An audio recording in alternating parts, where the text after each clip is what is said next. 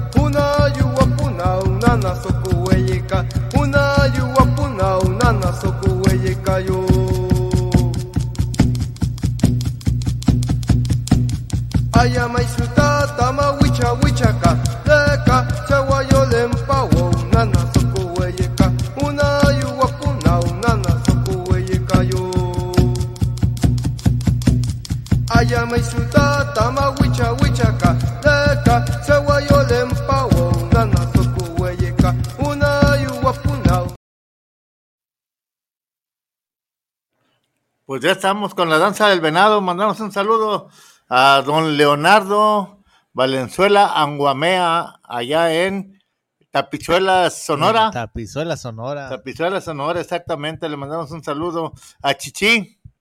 Al Chichi, sí. Oiga, hay que hablarle a don Guillermo. Hablarle a lo don que nos dejó en ascuas con las grandes ligas. Exactamente, nos dejó con intriga, con emoción, ni más ni menos. Qué bueno que está don Guillermo, el maestro de la crónica, de la buena crónica beisbolera.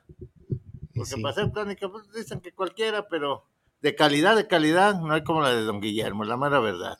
Sí, déjeme poner de mientras los precios ver, que van a tener la inauguración aquí. Donde pues, los bleachers están en 150, planta alta 270, alta preferente 270, lateral primera y tercera 400 pesos. Oye, VIP 1560. oye, pero Bleacher aquí no hay. Bueno, yo creo que van a destapar las partes de los jardines. Que vendría a ser Allá donde están la- los restaurantes, ¿De aquel lado? de aquel lado del jardín de izquierda y jardín derecho. Oye, que viendo el, el campo, qué deforme está, ¿no? ¿Sí? Ahí ya no es un diamante. Ahí es un cara de, de esa caricatura de Walt Disney, de un, de un sapo, algo así, ¿no? Bueno, pero en fin, hicieron de béisbol. Oye, los, los precios están algo elevados, ¿no? Para la inauguración. Pues es que así están todos. Es lo que decíamos. Los precios, Butaca preferente. Ay, hijo de su madre. vamos a marcarle a don Guillermo. Ey, No, espéreme, los cañeros. A ver, los campeones. Sí me, me sorprendieron con esos precios. A ver, oye. Ahorita vamos a buscar la imagen. Déjeme, le marco a don Guillermo.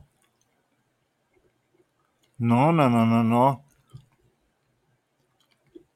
Sí está bien que son los campeones, pero la gente también, No, no son campeones en su sueldo, en su salario. así es. Vamos a enlazarnos con don Guillermo. Muy bien. Listo, Buenas don tardes. Guillermo, ya estamos aquí. Ya estamos. Buena- buenas tardes. Bueno, Pues está sí, eh, en pleno sábado beisbolero. ni más ni eh, menos. cuatro, sí, cuatro, cuatro juegos. Sí, así, así, así, así, así estamos. Sí, sí, y ahora para. Eh, la semana pasada estuvieron aquí los charros del ingeniero McCormick, aquí en la Ciudad de México, junto con los sultanes de Monterrey y los venados de Mazatlán también estuvieron acá, y los cañeros de los mochis también del ingeniero. También, de ingen- y si suyos también, don Guillermo, suyos también, ¿por qué no? Sí, sí, exactamente. El juego que hace rato dejamos en la tercera entrada, Sí. ya ¿cómo? lo van ganando los Rangers en, en la alta de la séptima. Eh, está un juego cerrado, van tres carreras a dos. Está parejo, está parejo el juego. Sí, sí, sí, ya está re- re- eh, relevando Hall por los Orioles de Baltimore y al bat está el cubano Adolis García. O sea, es un juego de pocos hits. Eh, en- en- veo el box score exactamente, pues no, no ni tampoco. ofen- eh, lo que decíamos, Texas es la mejor, los Rangers son la mejor ofensiva de grandes ligas y han, da- han hecho tres carreras conectando ocho hits. Eh, eh, Baltimore ha, conect- ha hecho dos carreras conectando cuatro hits.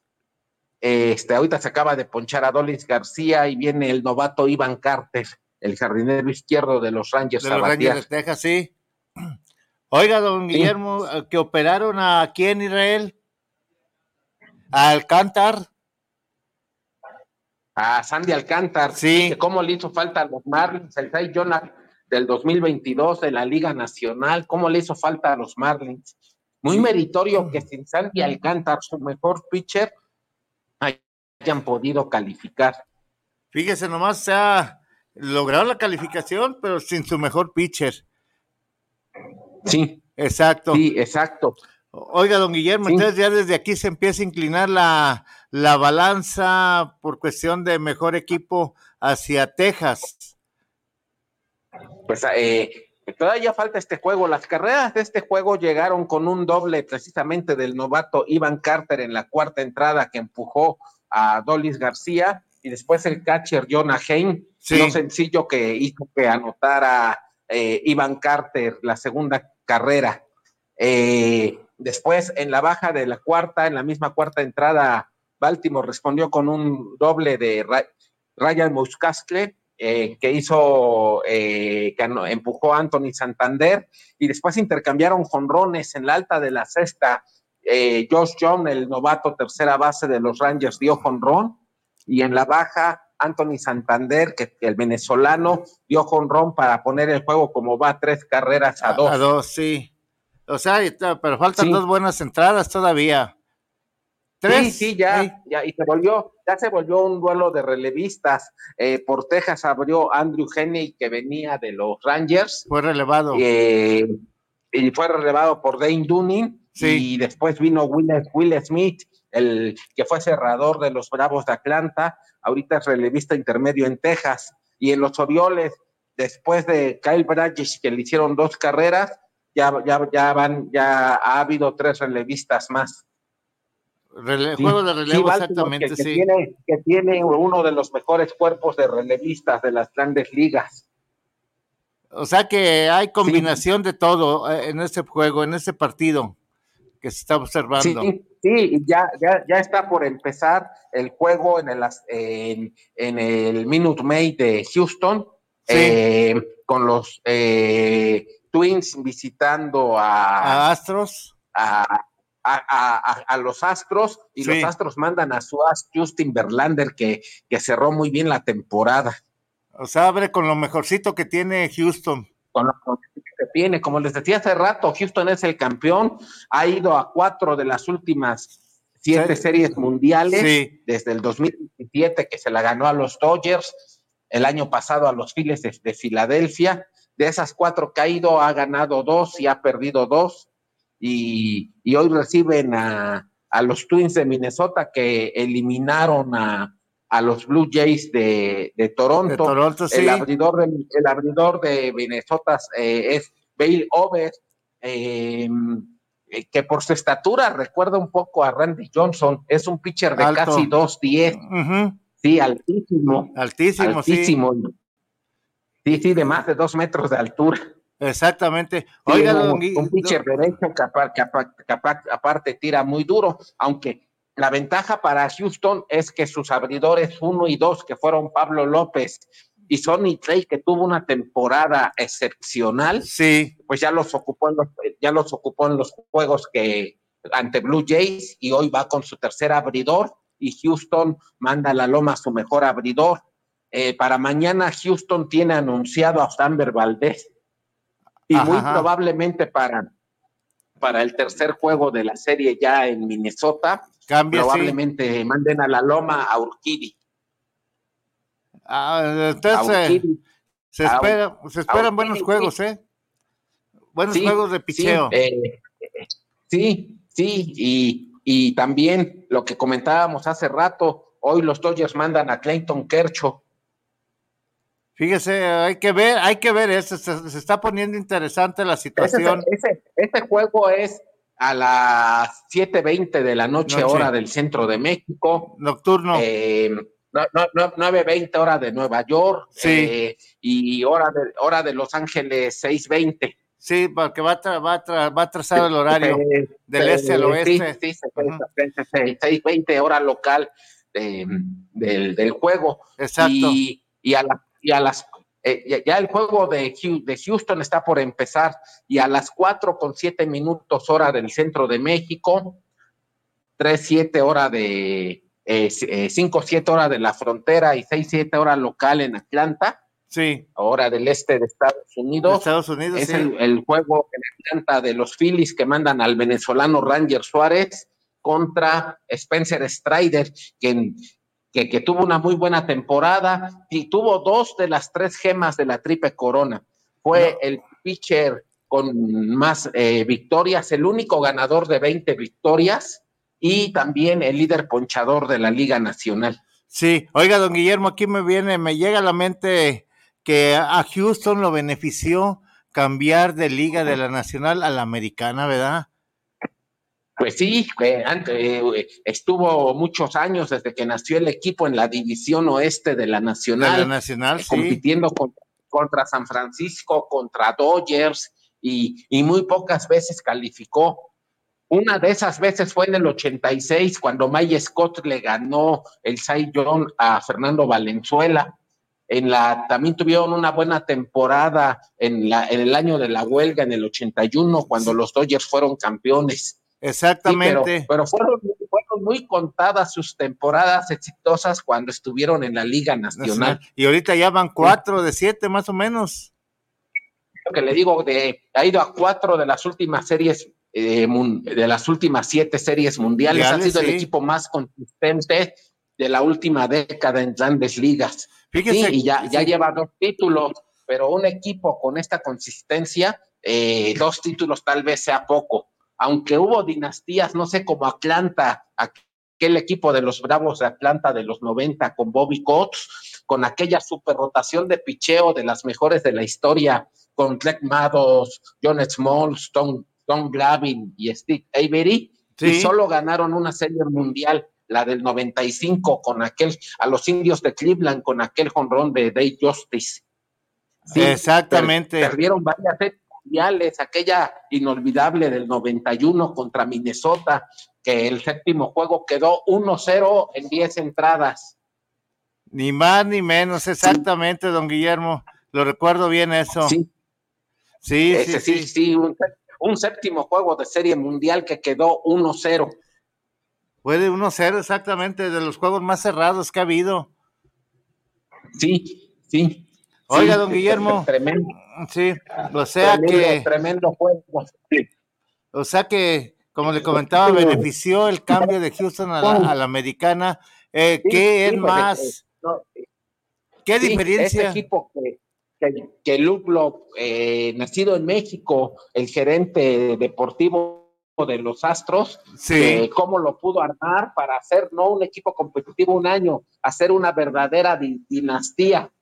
Mientras han sido los años de vacas flacas de los Yankees, eh, que ya tienen desde más de 13 años que no, que no van a una serie mundial, eh, y que no ganan una serie mundial, mientras los Yankees han tenido 15 años de vacas flacas, eh, los, los Astros de Houston han tenido esta época de dominar completamente las ligas mayores. Las ligas mayores, fíjese que sí. Es, es una lástima por Yankees. No hay que dejar de mencionar lo que le pasó a Tampa. Tampa que tuvo una temporada muy buena, que inició con muchas victorias seguidas, más 12 victorias seguidas, calificó a playoffs y calificó en un buen lugar, y sin embargo, de manera pues un poco sorpresiva, ni las manos metieron Exactamente, contra los Rangers de Texas, perdieron los dos juegos en su casa, y algo que la prensa mencionó mucho, con una asistencia muy baja, alrededor de 15 mil aficionados por juego en Tampa. No, pues no es nada. Para, para juegos para, juegos de playoffs, y mientras eh, Toronto, este, Minneapolis eh, eh, recibiendo a Toronto, Filadelfia recibiendo a Miami, pues fueron este, boletos totalmente agotados en esos estadios. Sí, eso es. Fíjese qué gran diferencia, ¿verdad? O en una serie mundial de 15 mil aficionados. En el estadio de Phillies, no había forma de conseguir boletos. Y ahí sobraban. Sí, exactamente. Así es, don Guillermo. Oiga, don Guillermo, usted que estuvo allá viendo a nuestros queridos charros allá, ahí en el... Sí, aquí, aquí, aquí los estuve viendo. ¿Y cómo? A, sus cañeros contra los sultanes de Monterrey. ahí en el Fray Nano en el Fray Nano, el inolvidable parque, donde, que fue sede de la Liga Nacional de la Nave y que fue cuatro, cinco años sede de los Diablos. Diablos Rojos del México. Oiga, ese parque, ese parque Fray Nano debería ser para Tigres. Ahí, aquí podría jugar Tigres, pues Alfredo Jal lo, dejó pequeño, bonito, funcional, pues, remodelado. Muy bien. Ojalá los Tigres se vinieran a México e hicieran una rivalidad con Diablos, con los dos equipos jugando en la Ciudad de México. Exactamente, porque hay afición. el foco, si, Horacio de la Vega impulsara ese cambio, sería algo muy bueno. Yo creo que no lo, no, yo creo que no lo tiene en mente o no se le ha pasado por ahí por enfrente modificar el lugar de la del equipo Tigres, volverlo a la Ciudad de México, que sería un equipo de tradición. Sí, exacta, exactamente. Y más que ahí. Sí, no, de hecho, cuando vienen a jugar, todavía los hijos de aquellos aficionados de los Beatles, cuando el equipo jugaba acá, recordemos que el equipo el último año que estuvo en la Ciudad de México fue en el 2001. Sí. Y su último juego fue precisamente el día que se cayeron las Torres Gemelas, el 11 de septiembre del 2001, que le ganaron la final a Diablos. Sí, eso para tener en este momento el bicampeonato. Ese fue el último juego, fue en el Foro Sol, fue el último juego de Tigres en la Ciudad de México, porque a partir del 2002 jugaron en Puebla. Exactamente. Y a partir del, y a partir del 2007 en Cancún. Ni más ni menos. Es una lástima que haya desaparecido Tigres de la Ciudad de México, ¿eh? Una lástima, porque Todavía afición hay hay. corazones rotos y, y mucha afición lamentando su partida. Y con lo que ha subido el béisbol en la Ciudad de México, yo pienso que, que serían entradas muy buenas para Tigres, mejores que en Cancún. Mil si veces, estuvieran sí. jugando aquí. Exacto. Sí. Oiga, don Guillermo, ¿y cómo vio? ¿Qué le pareció? ¿Cómo está? ¿Qué, qué gran diferencia nota usted entre los cañeros de los mochis y los charros de Jalisco? ¿Nota alguna Pues, diferencia pues, para esa temporada? Pues los, los, los, los cañeros son los campeones. Sí, Tuvieron una muy buena temporada y los, y los charros son los campeones anteriores. De hecho, son los dos últimos campeones de la Liga del Pacífico. ¿Y cómo Sí. ve? ¿Qué futuro les ve para esa temporada? Eh, siempre he dicho que en la Liga del Pacífico, a diferencia de la Liga Mexicana, tiene algo pe- peculiar. Que una cosa es el béisbol que se juega en octubre cuando inicia la temporada y otra cosa el que se juega ya en diciembre. O sea, el roster, para todos los equipos, el roster de diciembre es muy distinto al roster de, De verano. de- sí, de octubre, de cuando inicia la temporada. Sí, porque Entonces, van habría cambie, que cambie, ver qué, qué- pelotero les van a reportar y qué refuerzos van a tener a lo largo de la, de la temporada. Sí, en general, a los dos equipos los, los veo bien. Ahora, hay otra cosa, hay que saber jugar la, la, la liga, porque la liga califica en 8 de 10. Y realmente es irrelevante si un equipo califica en el lugar 2 o 3 o califica en el 7.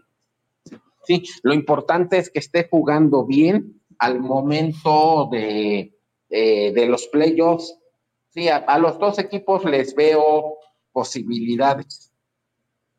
Sí, Sí. Por, por, lo, por, por, lo, por lo que se vio por lo que se vio acá. Y, y, hablando de que el roster no es el mismo, ayer fue cumpleaños de su amigo Benjamín Gil, cumplió 51 años Sí, el día de ayer. Está muy joven. Y lo, y- lo fe- y lo festejó sin trabajo, porque corrieron al manager de Los Ángeles y junto y se con el ¿eh? manager corrieron a todos los, corrieron a todos los coaches. Pero, Entonces, Pues no se sabe si le van a dar la oportunidad de dirigir en grandes ligas, si va a seguir siendo coach o termina en la liga de verano. fíjese que. El también, el también manager de la selección mexicana en el Clásico Mundial. Exactamente, yo siento Sí. que Benjamín. Que ahora Vini, que fue, que ahora Vini, que fue su coach principal, va a ser otra vez manager en la Liga del Pacífico. En Sultanes, me parece ser. En Sultanes, aquí lo vimos.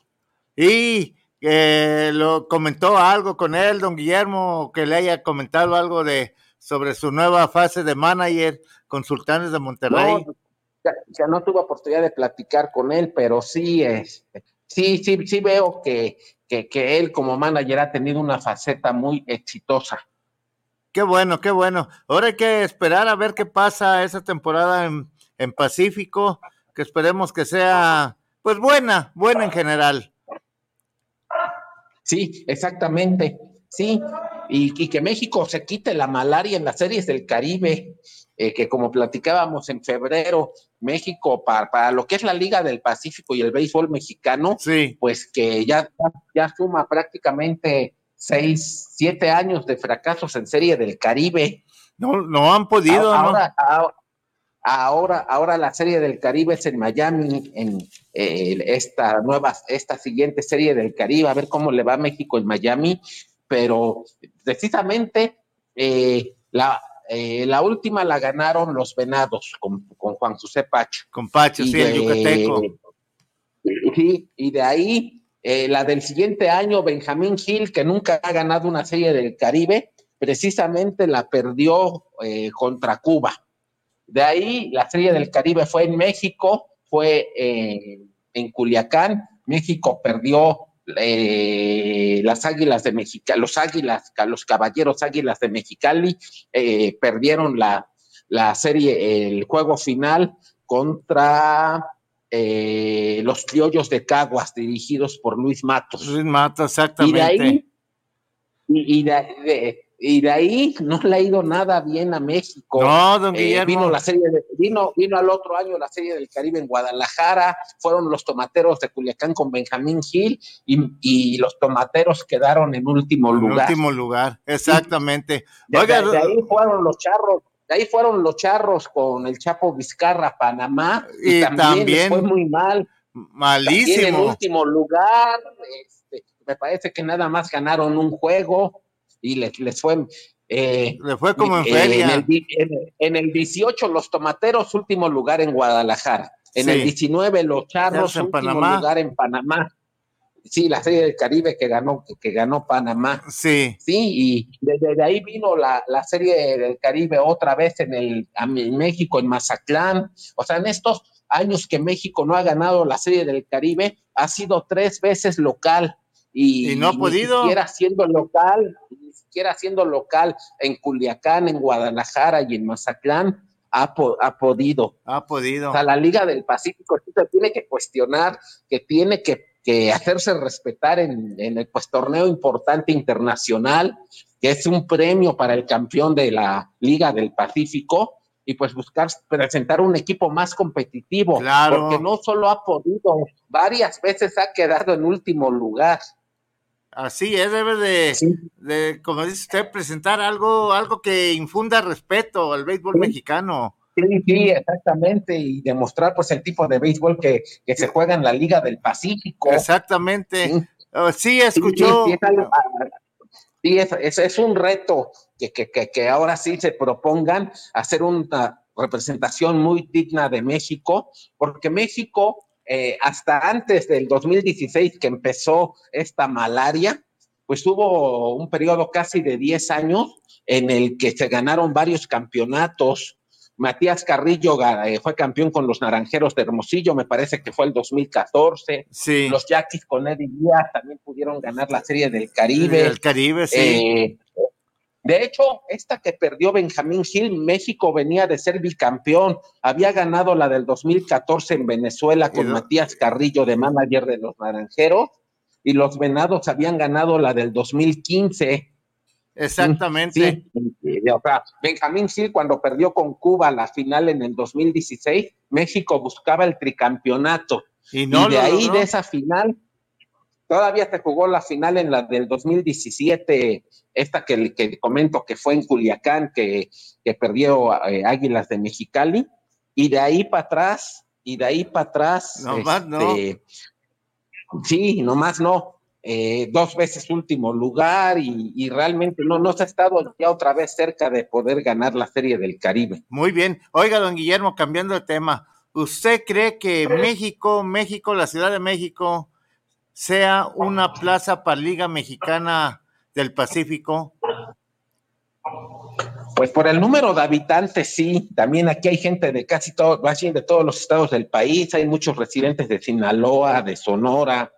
Eh, eh, ahora en los juegos ha- había gente de, de- del, del noroeste de México, eh, que es algo similar a lo que pasa en Guadalajara con los charros cuando van los venados de Mazatlán, los tomateros Tomateros de de Culiacán, van- Sonora, van, van no muchos diga. sinaloenses avecindados en Guadalajara a ver al, al equipo al que le van.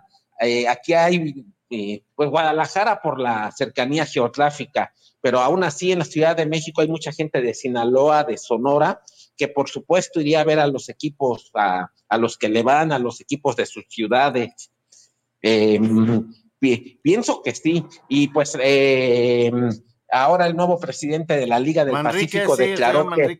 Sí, sí, que, que de, de- pues él viene de, de esta industria del voleibol, eh, de Voigt, eh, este, eh, declaró que quiere que la Liga del Pacífico deje de ser una liga regional y, y que busca impulsarla, que tenga una mayor, mucho mayor presencia nacional.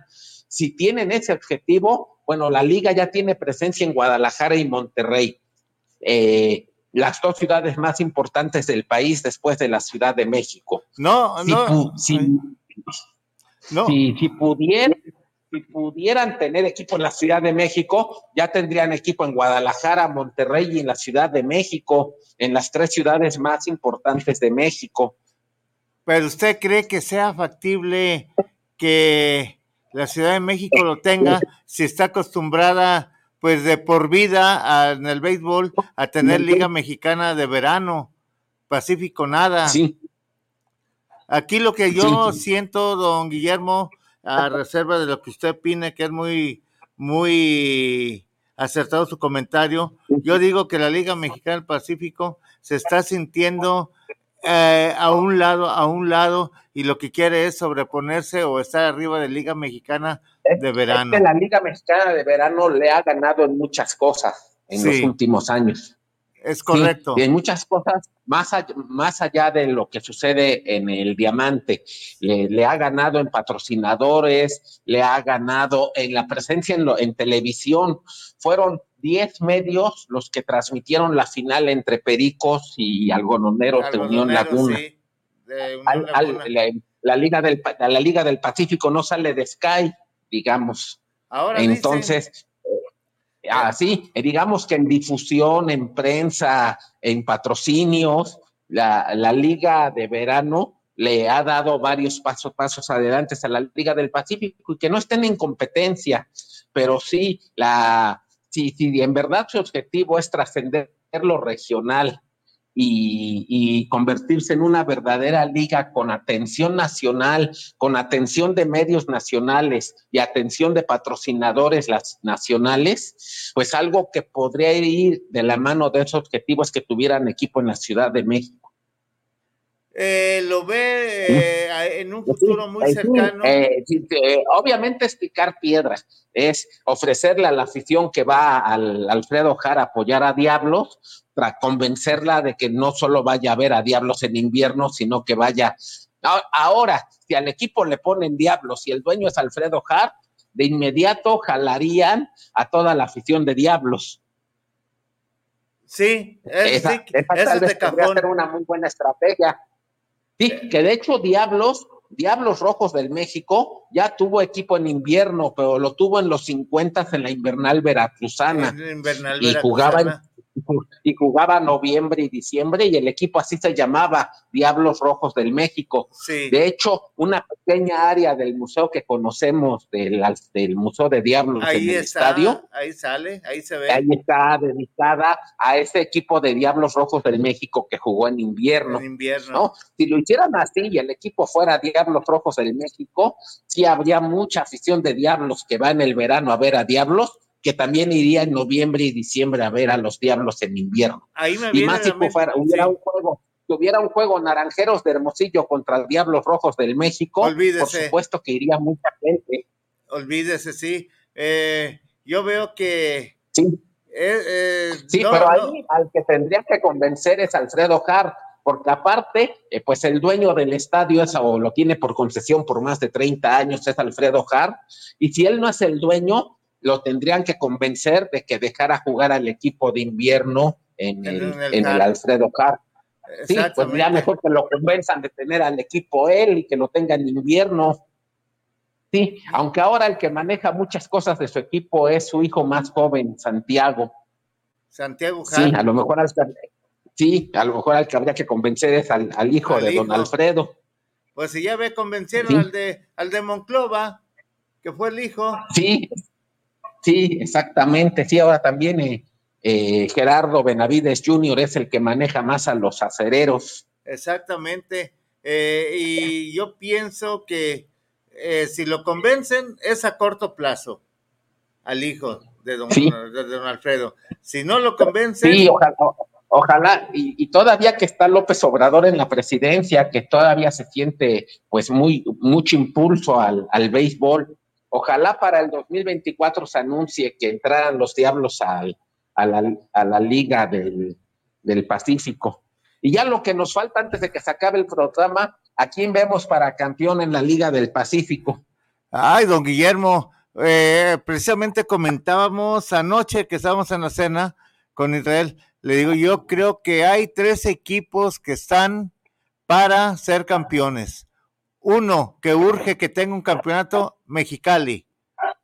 Otro, Hermosillo. Y Desde quiz- ese del 2017 no lo ha tenido Mexicali. sí, no, no lo ha Hermosillo, tenido. Pues es el equipo, es, es el equipo más ganador Exacto, y le hace de- falta de a Mexicali un campeonato. Y eh, pues no queda otro más que eh, Obregón, porque de ahí más, Cañeros no va a repetir campeonato. Estamos conscientes de eso, buscándole y analizándole el staff que tiene, no es para No. ser campeón. De, de hecho, ni el año pasado era favorito, pero pues se enrachó y fue campeón. Exactamente. Charros, pues lo veo, hay voluntad de los señores Íñigo, pero le falta mucho. Se está armando, pues simplemente el Alan Trejo viene en- con un raquítico porcentaje muy bajo. tuvo una temporada muy mala con los Rockies de Colorado. Sí, con un porcentaje muy bajo, sí. Y aquí lo que se ocupa en la liga, en la Liga Mexicana del Pacífico es porcentajes elevados, altos, altos, que garanticen al pelotero. Sí, los sultanes, a ver si pueden reforzarse un poco mejor. eh, tienen tal vez al mejor manager de la liga con, con Vini Castilla. Em, eh, y, y desde que entraron a la Liga del Pacífico, año con año han ido un poco mejor. Sí, este, ahora, en referente a Ligas Mayores también, eh, Sí, sí, tienen, tienen a, a Roberto Valenzuela, que fue Altito Valenzuela, que fue tal vez el mejor pelotero mexicano el año pasado en la Liga del Pacífico. Tan- exactamente, Tanto que fue, al- que fue al- aunque no fue titular, fue al Clásico Mundial. Ni más ni menos, sí, le tocó ir al Clásico Mundial de Béisbol. mundial. Sí, sí, por la, por la enorme tempo, por la enorme que temporada que tuvo en la Liga del Pacífico. Exactamente. Este, Sí. usted recordará, don, al- don Guillermo, que un 21 de julio de 1940 el equipo Carta Blanca de Monterrey ganó un El juego. antecedente de los actuales sultanes. De los actuales se llamó Industriales. Exactamente. Este, el equipo Carta Blanca Monterrey ganó un juego contra el equipo debutante que se jugó en 19 entradas, estableciendo un récord en Monterrey por todo ese, ese juego tan largo de las 19. Diga, eh, de aquí era la trivia, pero vamos a decir que ese juego se jugó precisamente contra Diablos Rojos del México. Fue, fue su primer año, los, los Diablos nacieron fundados por don Ernesto Carmona Don y Ernesto. Alejandro Aguilar Reyes Fray Nano, Nano, en el- 1904. Y no, y, 40. no se, y, no se, y no se llamaban Diablos Rojos todavía. Eran- Diablos nada nomás. más Era, era México Rojos. México Rojo y, y este, ¿cómo se llama? Ay, no recuerdo el nombre Sí. del cubano que le puso, corren como demonios, como Ah, diablos. Sí, eh, era Basilio Rosell, el El famoso brujo, Rosell. exactamente. Sí, Ese- el que los bautizó como diablos por la forma como jugaban, ey, este, en- por la en- endemoniada forma como de jugaban. corrían, Fue por jugaban todo Basilio eso. Rosell, sí, y, y fueron en su, eh, su primera temporada en la liga fue en el 40 y tardaron 16 años en ganar su primer campeonato. Su primer campeonato lo ganaron en 1956 con don Lázaro Salazar de manager.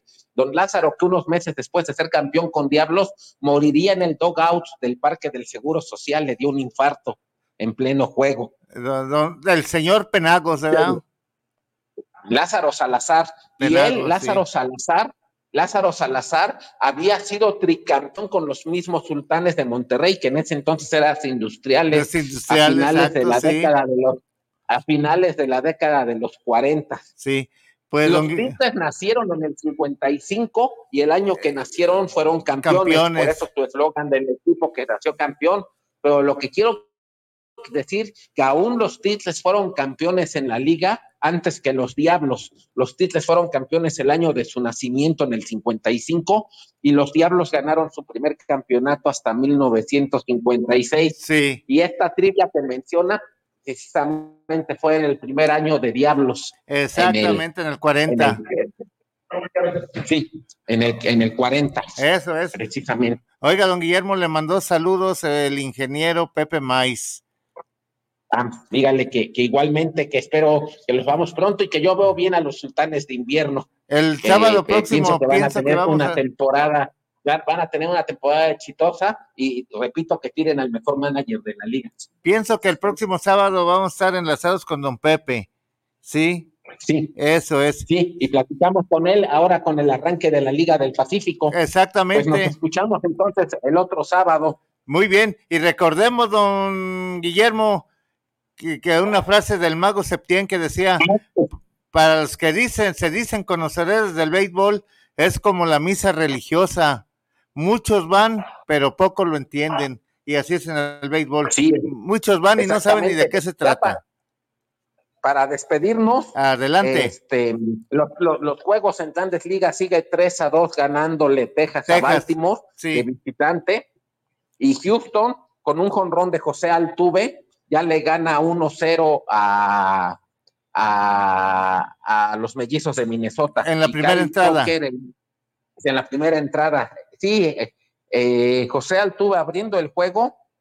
a la- al, al primer lanzamiento del pitcher de Minnesota, Se la voló. depositó por el, se la depositó por el jardín, arriba de la, de la barda del jardín izquierdo del Minute Maid. Eso es para que sepan quién va a tirar y quién está bateando. Sí.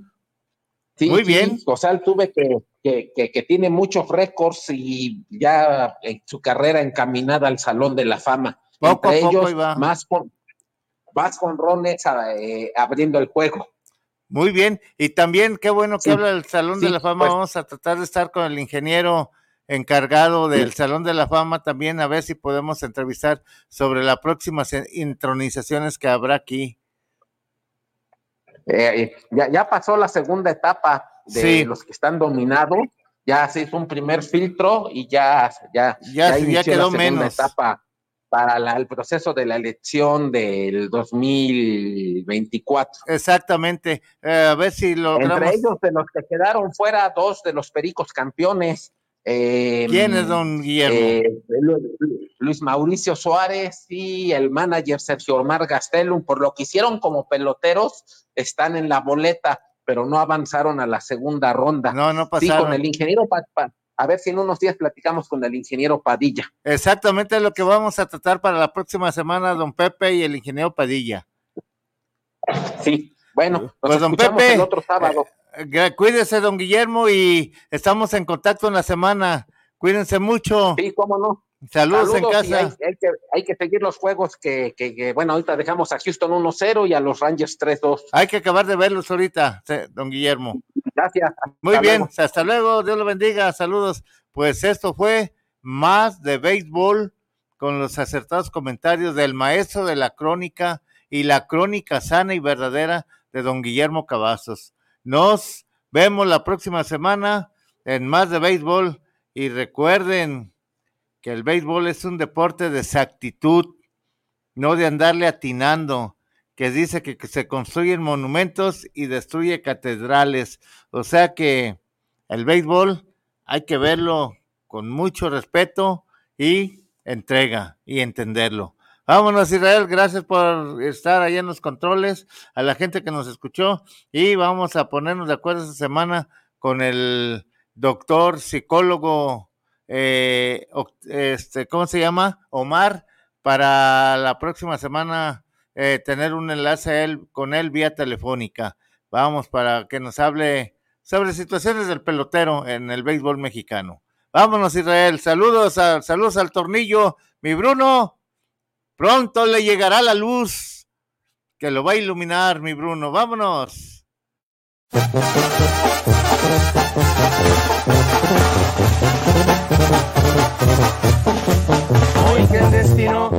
trajo hasta esta tierra, donde el Pacífico es algo sin igual.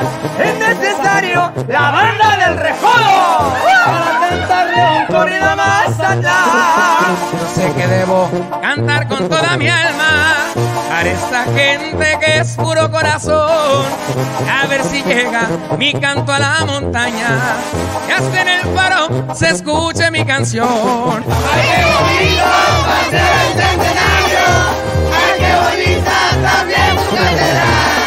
Si a tu pobre se siente millonario, allí la vida se pasa sin llorar. Yo soy pureño, nacido aquí muy lejos, y aún sin embargo les digo en mi cantar Que tienen todos ustedes un orgullo. el orgullo de ser